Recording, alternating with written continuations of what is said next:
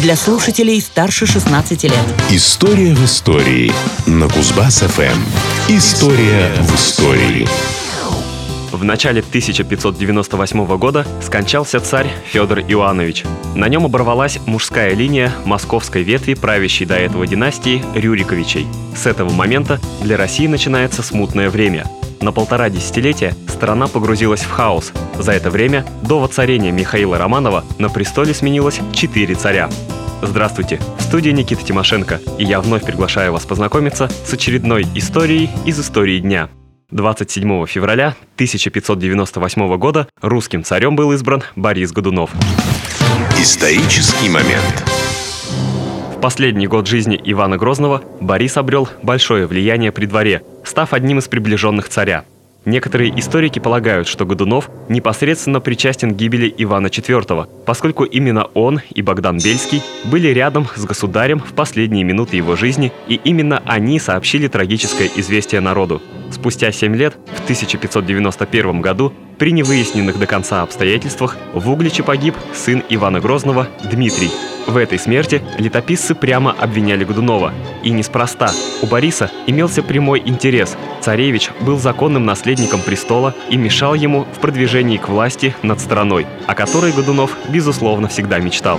Считается, что все подозрения от Годунова отвел проводивший расследование Василий Шуйский. В итоге официально обвинить в убийстве Годунова так и не смогли.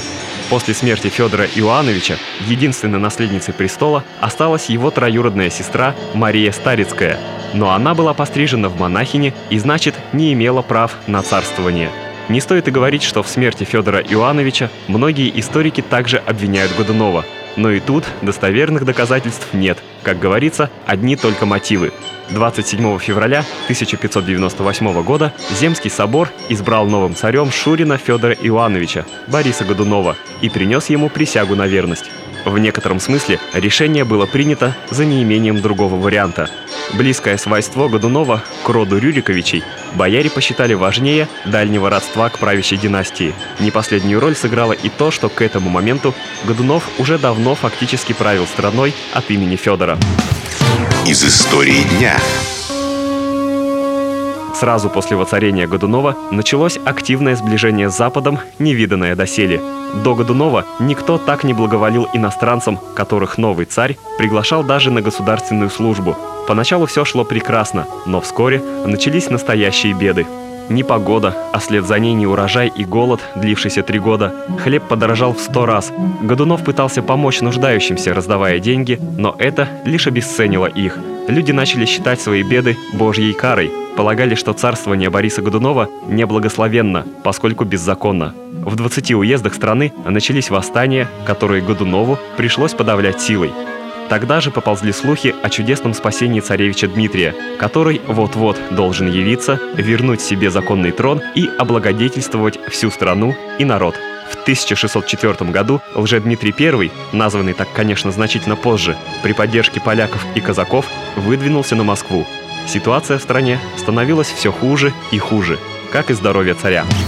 История и даты. Царствие Бориса Годунова было относительно непродолжительным. Уже через год после занятия престола его здоровье сильно пошатнулось. В апреле 1605 года он скоропостижно скончался. По распространенной версии, в припадке отчаяния Годунов отравил сам себя. Хотя, учитывая состояние его здоровья, не исключено, что смерть была естественной. До окончания смуты оставалось еще 8 лет. На престол буквально на несколько месяцев взошел сын Годунова Федор.